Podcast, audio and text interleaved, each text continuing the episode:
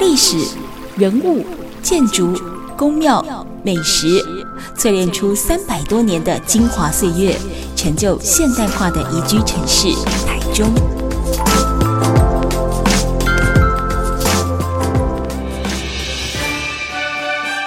走进台中故事馆，处处有惊喜，句句有故事。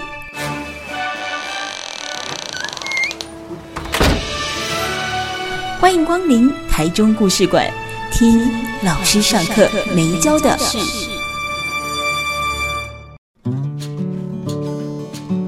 Super 九九点一大千电台台中故事馆，我是念慈。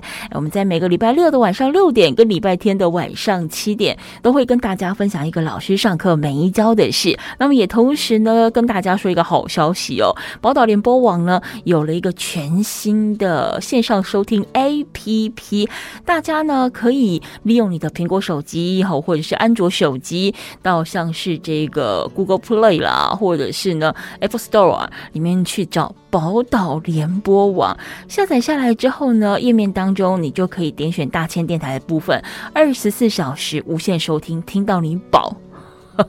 听到你开心，那么也因为是全新上线哦，所以如果说你在使用的过程当中呢，一觉得说我们还可以提供哪一些更多的资讯的话，也都可以回馈给我们哦。大家都可以到大千电台念慈的脸书粉丝专业上面留言告诉我。好，那么呢，在今天节目当中，我们访问到的是社团法人台中市想想辅助科技协会的小林理事长，还有呢政委沟通训练师，以及呢我们的会。词专员哦，好，刚才郑伟老师你有提到，我们使用的这些教具或辅具啊，它可能有基本款的，哦，图卡啦，然后等等，或者说比较高科技类，可能用到平板这些。我有个好奇，那这些辅具是？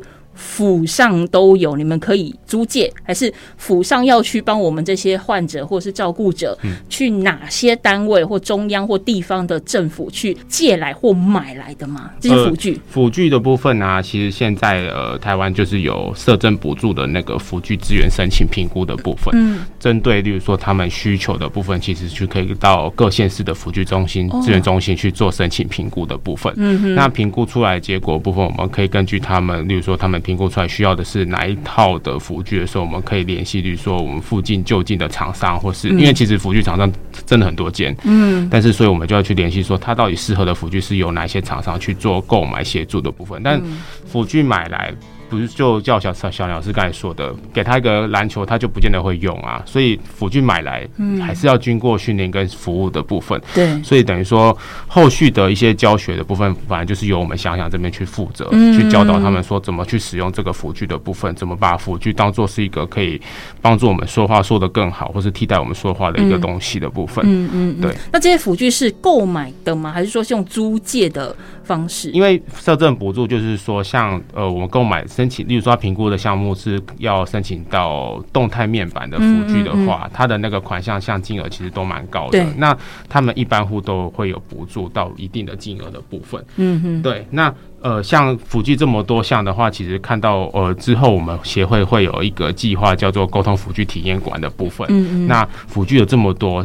家长觉得自己适合哪一个的时候，不清楚的时候。其实到明年度，我们成立这个辅具体验馆的时候，其实家长就可以过来我们这边去体验。说哦，这些辅具操作上面的实用性是什么？嗯，那才知道说我适合是哪一个小给小孩子去操作的部分。嗯嗯，就是先了解，因为有时候看字面上它的那个器材或产品的名称就取得非常优雅，但我也不知道他到底要干嘛用。对对对对对对对，就是实际上去看到他本人之后就会知道说他已经评估出来结果，但是我也不知道那个到底是什么东西啊。所以他就可能。要。先去体验一下，说到底是什么东西，我才能知道到底要不要买。不然买了一个，我不会用，然后用起来又很困难。嗯，对啊，嗯，大致上这样。就跟我们在排苹果十四是一样的，你要先去看你有没有办法，就是时机吧，时机。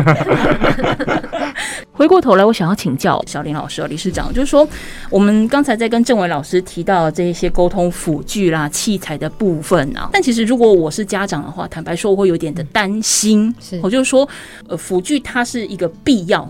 的工具，不管它的是阳春版、一般版还是科技版。但是，当如果今天我使用了它，哎，的确，我的孩子或者是我家的这个患者，我我真的有有受到照顾了，我也开始渐渐的呃步上了正轨了。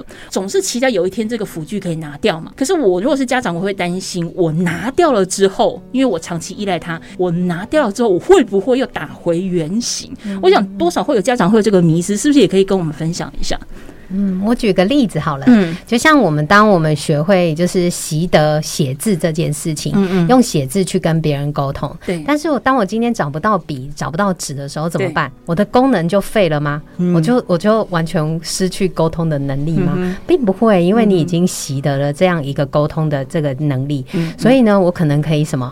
我可以在空中画大字啊，对不对哈？或是浪漫一点，来手心借我一下，我在你手心写字啊，有没有？原来是辅具的功能还有。这个是不是，或者是，或者是科技一点好了，我找个镜面的哈，然后哈口气，对不对？在雾面上写字，所以其实会有很多很多的策略。所以又回到我刚才说，辅助沟通系统其实有四个元素：符号、辅具、技术、策略。所以在教给他的时候，最怕就是以为这个辅具给他，他就是依赖这个辅具，他就非这个辅具不行。其实啊，它只是一个工具。嗯。这个工具如何使用？这个工具在不在身边？其实它其他的能力并不会废掉。懂它的原理原则，对，相对的是它会运用的更多元。就像我们现在当然是透过电台，我们只剩下声音嘛哈，但是声音里面其实有很多元的一个传递讯息的东西，包括我们的语调啊哈，包括我们的一些呃，可能这个大小声这些哈，其实都可以传递不同的讯息。对，然后其实不是只有声音啊，其实我们的手势动作啊。这些其实都可以传递我们的一些沟通，好，所以我们也是一个算是一个熟练的沟通者。其实我们在运用各种符号，本来就是很多元的。那这个孩子呢，其实他当他成为一个好的沟通者的时候，他并不会因为这个工具不在、不存在，或者是没带到，他就完全失去了他的沟通能力。不会的，嗯嗯嗯。当然，辅具是我很好的一个伙伴哦，不预期我一直要用着它。可是，如果说当我要逐渐脱离他，比如说，我觉得这一个对象，嗯，这个辅导对象，我觉得状况算稳定了，嗯，我觉得，哎，这他差不多是可以不用用辅具了，嗯，有需要那种慢慢脱离辅具的训练期吗？呃，其实辅具要不要依赖它？哈，其实辅具。的简单原则就是，其实需要的时候你就会用它，你不需要的时候，它当然就会不需要存在。嗯，简单讲就是这样。所以对孩子啊，不管他是大人或小孩，都是一样的。可是我如果一直很想要依赖他呢？我觉得我不行。可是其实师们，你们看着他，你就觉得他 OK 喽。就像比如我们在教小朋友骑脚踏车，你总是会放手让他骑，让他摔嘛。对，你觉得他可以了，但小朋友就觉得我不行，爸爸你要负责我，不然我会跌倒。那不是有很多影片都演说，他爸爸偷偷的把手放掉，但还是骑得很好。其实我觉得念子的概念很好。其实所有的支持策略下去都是要撤除的，因为我们希望他能够变成一个独立的沟通者。所以当我们撤除的那个体那个支持哈，其实不只是辅具本身，就是那个渐进的过程。就像你说偷偷放手的这个部分，或是营造那个气氛，让他觉得说有我还在你身边这样哈，你不用担心，你放手去沟通吧这样哈。其实那个过程都是需要的，所以。可以渐进的退出我们的支持的这个区块，或是渐进的真的依照孩子的状况去渐进的退出他使用辅具的这个能力，或者还有另外一个渐进的让他使会更高科技。也许他在呃初级的，就是一些简单的沟通里头，他根本不需要辅具。可是当他进阶到比较复杂的一个沟通的环境的时候，那他是不是需要辅具的介入？那他可能需要更高科技的一个呃设备，嗯，好，然后去介入。所以怎么去提升？然后怎么去退出？然后这些其实都是需要的。嗯嗯嗯。那在你们辅导的过程当中，会不会最后发现，其实家长最没有办法离开辅具？因为有因为有有辅具，我们旁边有专员一直在点头。有有辅具好轻松呢。结果老师说：“哎，你其实你们他们女孩子很棒哦，可以不要用这个图片哦，我们汤哦，我觉得用这个图片用笔比较快。” 会这种家家长依依不舍的，就是家长怕小孩跌倒，所以辅助人一直没有办法把它裁掉的概念吗？然后小朋友就说：“我可以，我可以。”然后爸爸说：“不行，不行，你会跌倒。”所以，所以我觉得念子真的很有概念，这就是。都会遇到的状况。嗯嗯，那可是我觉得让他自然化，因为最后那个。想要引导家长，就是让孩子目标是一样的嘛，让孩子变成一个独立的沟通者。那像骑脚踏车，你也是希望他能够变成一个呃独立的一个骑，就是一个骑骑者，对不对？哈，骑士这样子哈。所以不管今天简单讲，就是不管他有没有辅助轮。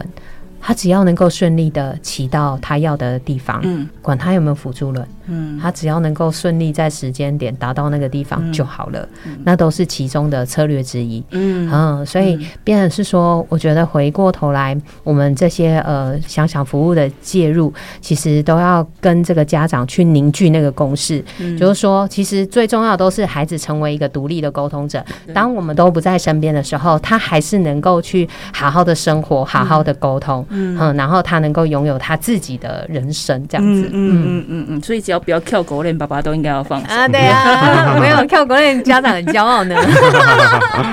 哎呦喂！好，我们今天节目现场访问到的呢是社团法人哦，台中市想想辅助科技协会。我们待会下个阶段回来，我们呢就要请这个惠慈专员来跟我们分享。其实我们前面谈了一些的理论、跟应用、跟辅具，跟我们可能会碰到的状况。那接下来就要请。专员来跟我们分享这跳狗链的案例，我 就是说，在我们整个辅导的过程当中，这一路走来有没有可以让我们听众朋友们更认识想想，甚至说，哎，我忽然发现我家就有这个 case，其实是很像的，但我不知道有想想这样一个资源，我要去哪里求救？我们在下个阶段回来再请专员跟我们做分享。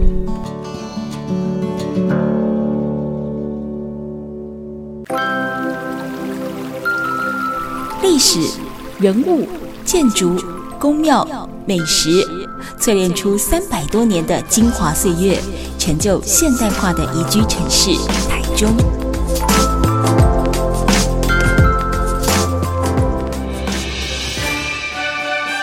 走进台中故事馆，处处有惊喜，句句有故事。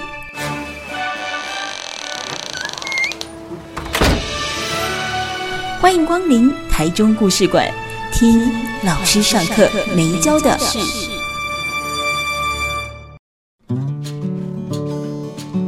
台中故事馆，我是念慈，在每个礼拜六的晚上六点跟礼拜天的晚上七点，都会跟大家分享一个老师上课没教的事哦。那么今天呢，要特别跟大家呃分享的这个团体，也是呢大千电台在十月份特别支持的公益单位，就是社团法人台中市想想辅助科技协会。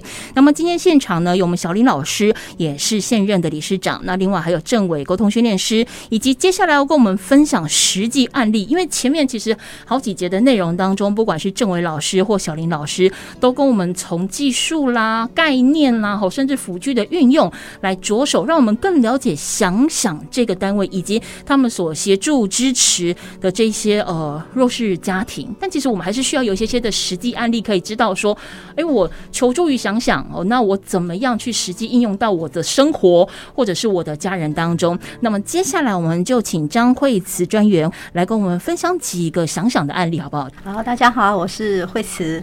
那我再想想呢，是在这个推广部门。嗯嗯。那我们就是主要就是在做 AAC 的推广，对，还有服务一些的个案。现在要分享的这一个，他还很年轻，大概二十出头而已。他有那个选择性缄默症。嗯，那选择性缄默症呢，就是在某一些情境里面，他能够很自在的说话，可是，在其他的一些情境里面，他却有那种强烈的恐惧，就说不出话来了。嗯，但是他不是故意的哦，他不是故意选择不说话的哦。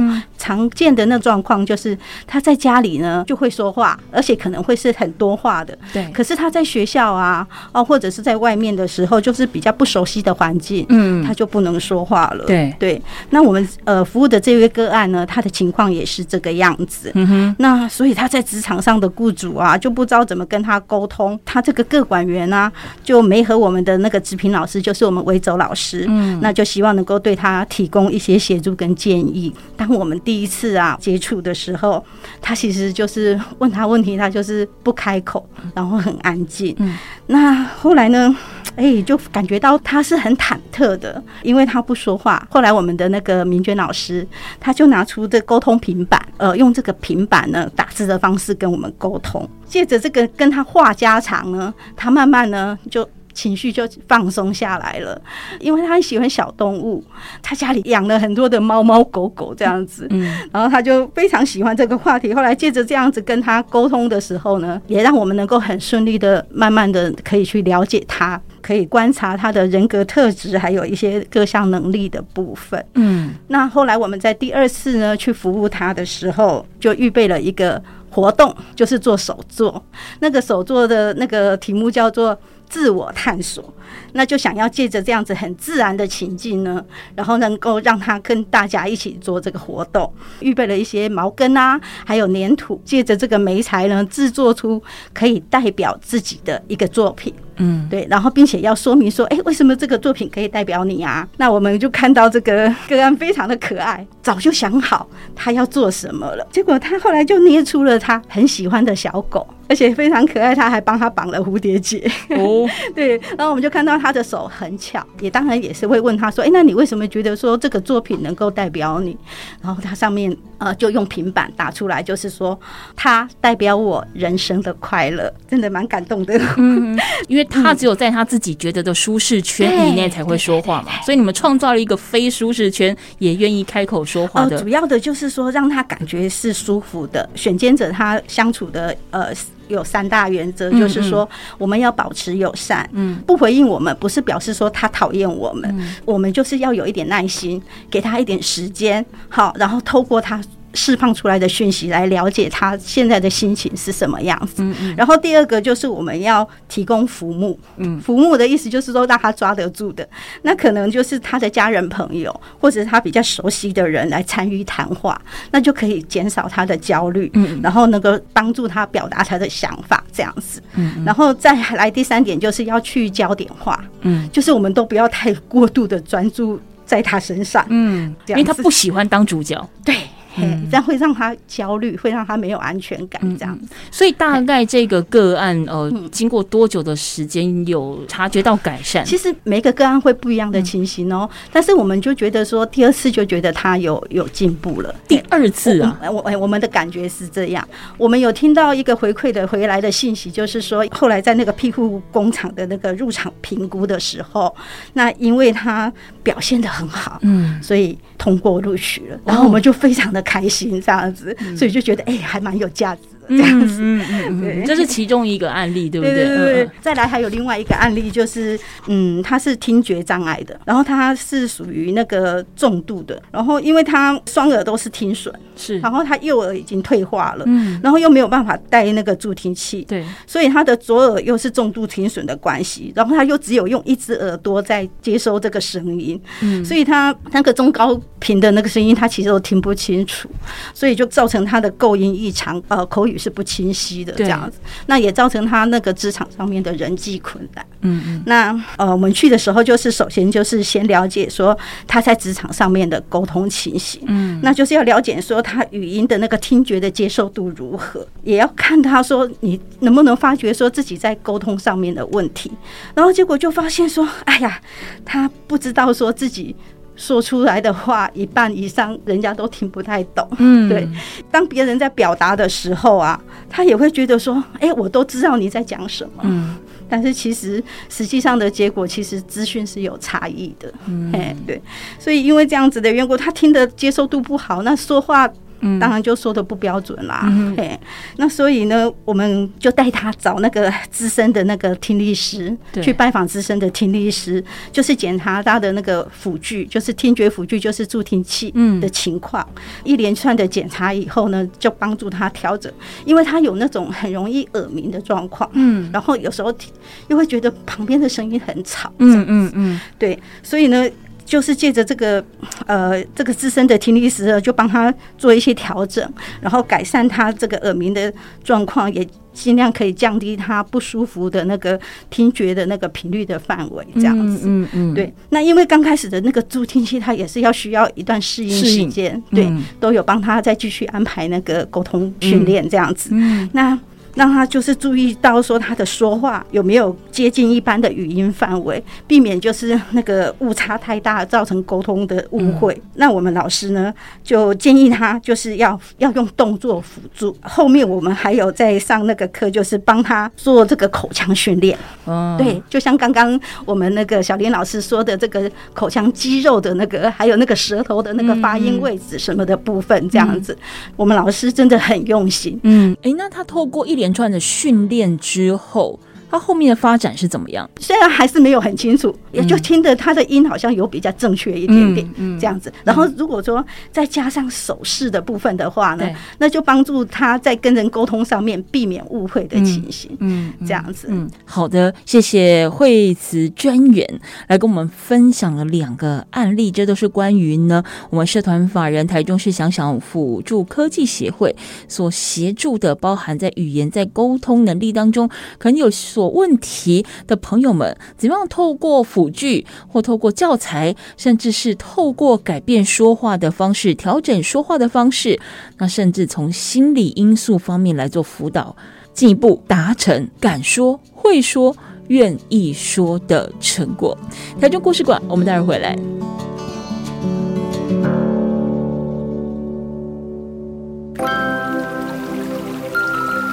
历史人物。建筑、宫庙、美食，淬炼出三百多年的精华岁月，成就现代化的宜居城市台中。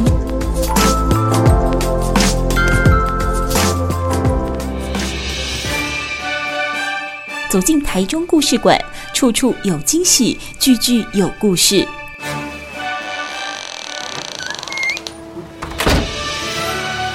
欢迎光临台中故事馆。听老师上课没教的。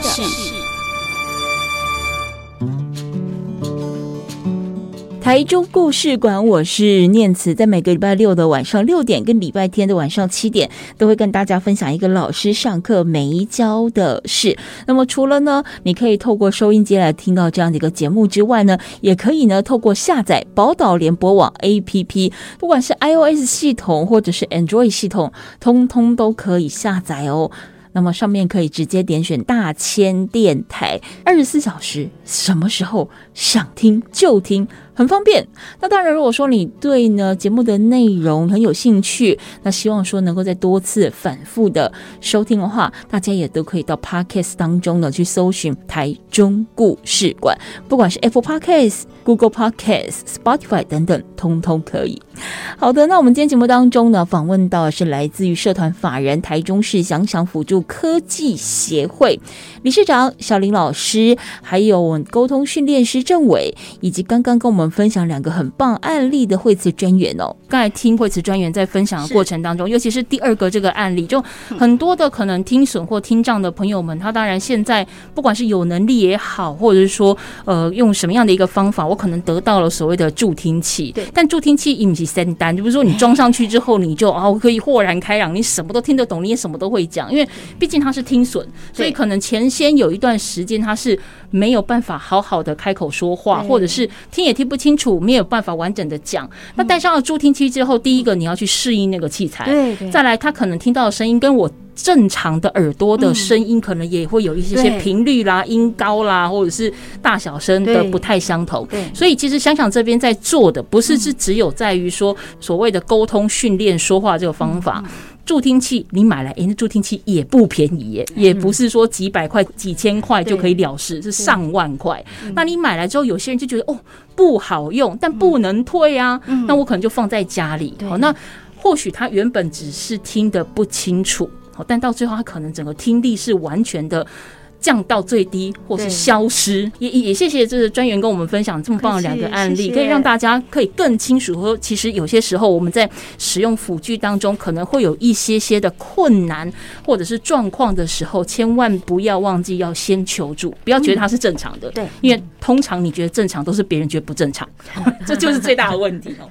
不过回过头来，我想要请郑伟老师来跟我们分享一下，因为刚才在提到所谓的辅具啦、助听器等等哦，我们有这么多的讲师，但是我们个案案例也不少哦，所以说其实，在讲师的这个培训，或者是社工，好，或者说一些相关人员，甚至是教具教材，我们的一个更新汰换，我们也其实是需要计划，或者是需要一些资源来做支撑的，对不对？近期我们协会这边有没有什么样相关的计划要推广？那大家听众朋友们听到，也可以进一步来做协助的。呃，近期之内，我们其实这一两年都还是有计划去做进行协呃推广部分。目前有跟呃联合劝募协会进行的联卷计划部分，那。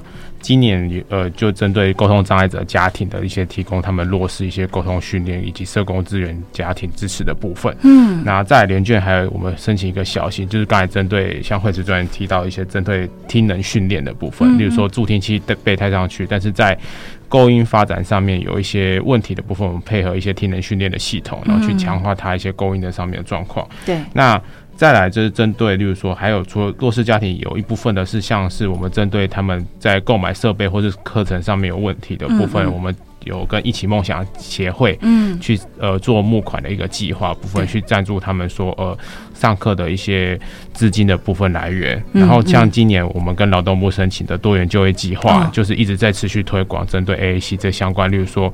例如说，呃，家弱势家庭啊，或是他们各单位，例如说他们社服机构，或是他们职场上有一些沟通困难的一些障碍的个案啊，可以欢迎转接到我们这边来，或是跟我们寻求咨询的部分。例如说，我们他们需要哪些呃资源，你去做连接，都是可以这样子去。透过我们去做转介的部分，嗯嗯嗯，对。那我比较有兴趣也比较好奇的是，刚才前面一节郑伟老师你有提到，你们在明年会希望成立一个沟通辅具的体验馆，对，会是在协会本部吗？还是说你们另外要找一个地方？那这个所谓的体验馆，除了刚才你先前讲到一些器材，我们讲说看时机本人嘛，对对对，的 的一个体验区之外，你们那个。馆创造给大家的感受是什么？体验馆的设立计划是先以在协会这边做一个体验的部分，然后本身会去针对现在市面上常见的一些沟通，依照每个款项的沟通辅具去做陈列，但是我们不太可能说。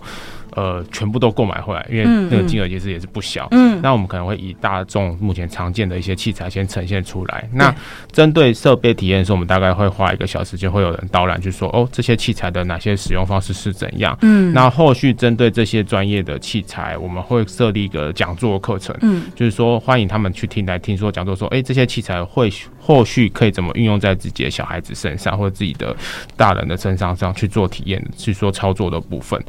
对，嗯，我可以问一下，这个馆预计要花多少钱？预计花多少钱？讲钱伤感情，但是还是要讲一下，真的。可是，可是，呃，因为呃，沟通辅具的这个品相哈，其实比起大家看到很那种很昂贵的器材，嗯，其实沟通辅具相对是比较轻便跟简单的。嗯，它的费用其实不如大家想象，可能动辄数百万这样子。嗯，可是最贵的应该是属于刚才大家知道的听觉的辅具，嗯，哦，包括是。那些助听器呀，好那些部分，那些是应该是最贵的，那也大概就是数十万到数百万。但是因为听觉辅具的这个区块其实是比较依个人性的，好，所以我们的提供在呃官场上的一些提供应该会是比较少。那比较多的是像是大家看比较知道的是像是电脑辅具，嗯还有一般的一些呃低阶或是高阶到 iPad 的沟通辅具。所以最重要的其实是它的一些相关的软体的配套。嗯，那。偷偷要付涵涵盖多少钱呢？其实我目前也还在估算中啦。然后应该是说，这次整个一个呃很呃明年度的计划，所以我们其实也还在进行中这样子。嗯，不过因为有了这样的这个体验馆哈，让很多的个案本身或者是家长，他们在于选购一个相关的辅具的时候，其实会更有概念，或是在呃在他。跟政府就是申请这个辅具的时候，他其实会比较申请到一个比较适切的辅具，否则我们常常其实都会接到，就是他其实辅具已经申请下来了，可是他不会用，结果他来的时候，我们评估他的本身的能力，其实根本就不适合，所以那怎么办？那我们当然就是呃，想想这边其实如果我们有一些辅具可以试着租用，先借给他的，我们当然就会先借给他去使用。但是我们的呃目前的量其实是都很少，对。那我们当然也希望这个体验馆呃只是一个开始，好。那我们目前其实说真的，你想要什么辅具，想想多数都有了，嗯，只是要让他能不能做，就是呃配备到齐全，就是或者是说能够让他嗯更多元，甚至有到能够真的去协助他去租用，或者是这个区块其实是最。需要支持的地方，嗯嗯嗯。我讲到公益单位，我们都会需要说有一些不管是人力、物力或财力的支持。好，但是有些人会讲说，嗯，那其实现在政府有很多专案，或者像刚才郑伟老师提说的，我们要写计划去申请哦，就申请就好啦，申请就应该有啦。但是你要知道，全台湾有这么多这么多的这个公益单位哦。呃，NGO、NPO 他们可能都会去写计划申请，但其实我的预算可能就这么多，所以在这个僧多粥少的状况之下，其实每一个公益团体都要回归到自己本身，我必须也要有自己的谋生能力。哦所以说，像在想想这边的话，除了像刚才郑伟老师提到的，用这个连券的计划跟这个一起梦想计划等等，用很多的计划，希望让大家能够来更了解想想，并且支撑想想之外，其实想想本身自己就有一个公益的网络商店，是不是也请？请小李老师来跟我们做分享一下这个公益的网络商店。我们现在比如说大概有呃哪一些的一个品相，而且我知道你们现在其实很积极寻找合作单位，希望如果说有一些店家老板们，好，你们有一些自豪的商品，也可以到想想来这边来上架，然后大家一起做公益，对不对？其实政府的补助的经费真的很有限，嗯，所以呢，想想成立的想想公益商店，就是希望能够靠自己的一些力量，或是民间的力量，能够去呃有。一些足够的经费来去支持这些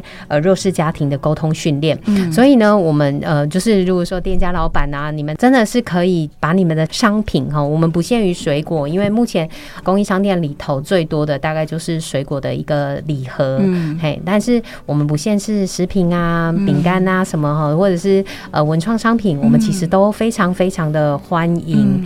对，那呃如果说在两个月左右就是过年呐哈，如果你们愿意把你们的产品呢来这个想想上架的话，我们不会去再去收所谓的上架费哈。我们完全就是希望就是店家提供这些商品，那我们负责推广跟行销。希望就是在呃产品售价的两成，也就是说，如果产品是五百块的话，那两成就是一百块的部分可以呢来去捐助给这些弱势家庭的沟通训练之用，这样子这是我们的合作的模式啦。那当然就是希望能够有。更多元的一些产品啊，或者是呃商家老板，你们在这个你们原本的这一个销售的呃平台或者是销售的管道之外，想要再多增加一个管道的话，欢迎来跟想想合作。这样需要上架费吗？不需要，不需要上架费。对这个部分是完全不用的，因为毕竟是一个公益的组织，我们只希望就是真的就是产品售价的两成，帮助这些弱势家庭的沟通训练这样子。嗯嗯嗯，我们都会有一些季节性的商品哦，所以说其实也蛮欢迎我们的店家老板们。如果说你刚好碰到有季节性的商品，而你希望有多一个。呃，平台或通路可以去销售你家的好东西的话，那当然可以找想想合作。但是我想，除除了逢年过节这一些季节性的商品之外，其实平常的日子里面，一定每一个店家或每一个老板们，一定都会有自己常卖型。好的商品，我们也非常欢迎大家可以跟想想来做合作，因为毕竟是常卖嘛。那再想想，也就是另外一个出口。坦白说，会向这一个呃公益团体来采买呃，不管是礼盒、礼品、文创商品的人，通常他不会只有买一份，他有可能是馈赠亲友，或者是大众的团购。其实对于我们一般的这个工商老板们来讲，也不失为是一个宣传的好管道。好，所以是不是也请小林老师来跟我们做补充？就是第一个，如果说呢，想要进一步的透过这个呃，包含像是捐款和参与你们的圈募计划哦，能够让想想帮助更多弱势的家庭，又或者是说有我们的这些店家老板们想要跟你们走这个网络商店的长期合作的话，我们要怎么样找到你们？其实大家都可以在就是网络上搜寻台中市想想辅助科技协会，那我们在脸书啊也有成立粉丝页，然后将这些呃相关的产品上架，基本上商品不限了。但是如果说想要大家长期在我们的这个想想的网络平台上面贩售的话，我觉得可能是效期比较长的哈，或者说是呃非食品类的，我们其实都蛮乐于接受的。而且你光看他们刚才三位来跟我们分享，就是现场今天总共包含包含我就两百间，有没有五十五十五十五十间？就说可以应该有一千间呢，一千间，如果有一千间店有多好，是不是？是吧？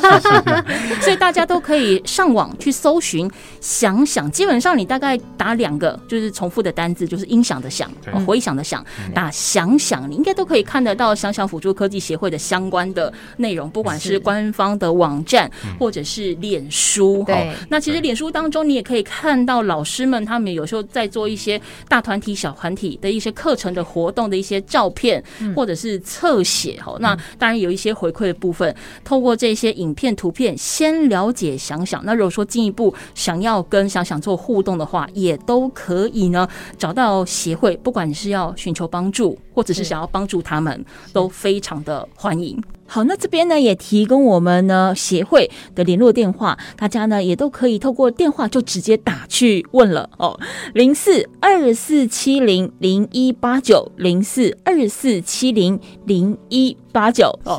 那我们今天节目当中也非常感谢我们的理事长小林老师，还有我们政委老师跟这个惠子专员来共同接受访问，谢谢，谢谢，谢谢。台中故事馆，我是念慈，我们下次见。